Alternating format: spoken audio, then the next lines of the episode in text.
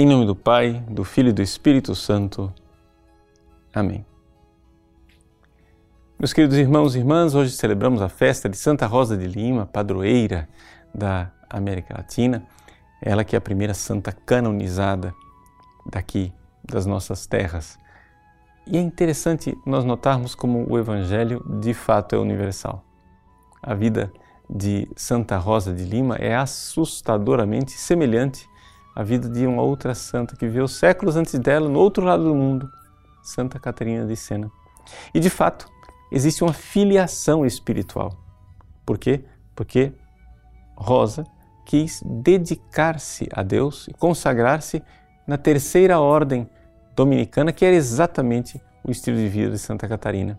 E ela fez isso inspirada por Santa Catarina de Sena.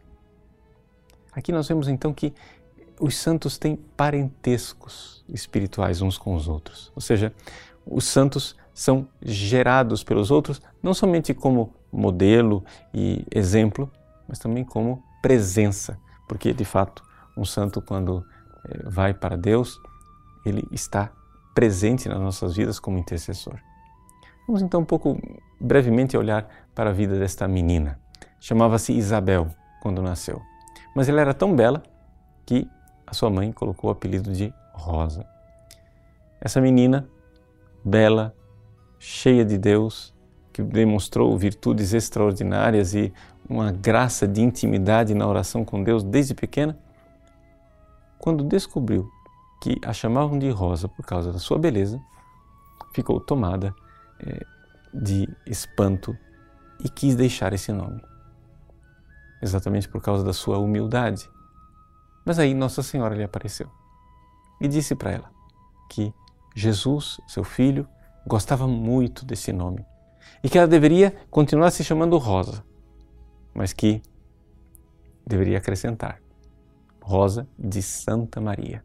E assim com o nome da Virgem Santíssima, é? a Virgem que é a rosa mística de Deus, Rosa de Lima começou a ser uma expressão da beleza da Virgem Maria aqui neste mundo. E como é que ela foi expressão de Nossa Senhora? Bom, veja, você se lembra que quando Jesus subiu aos céus, ele deixou aqui nesse mundo a Virgem Santíssima.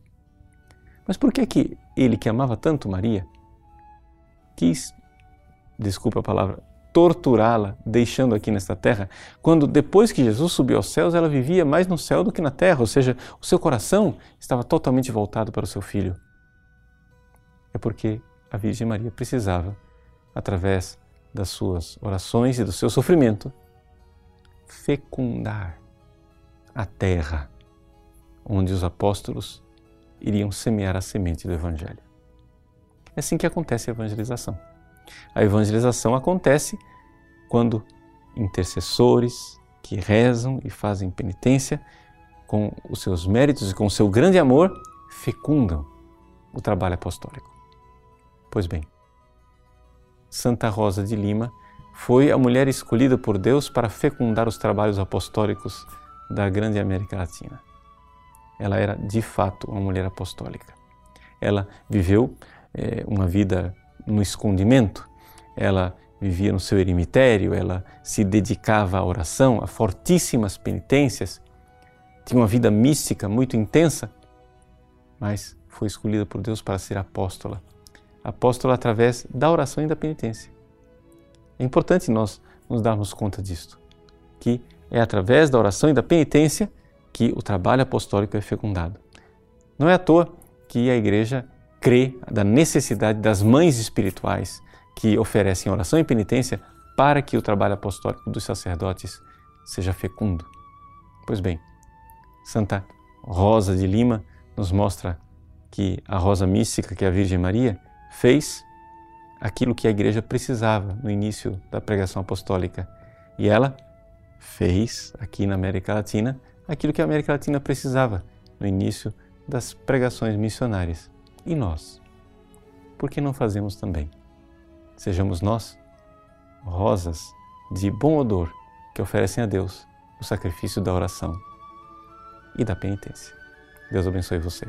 Em nome do Pai, e do Filho, e do Espírito Santo. Amém.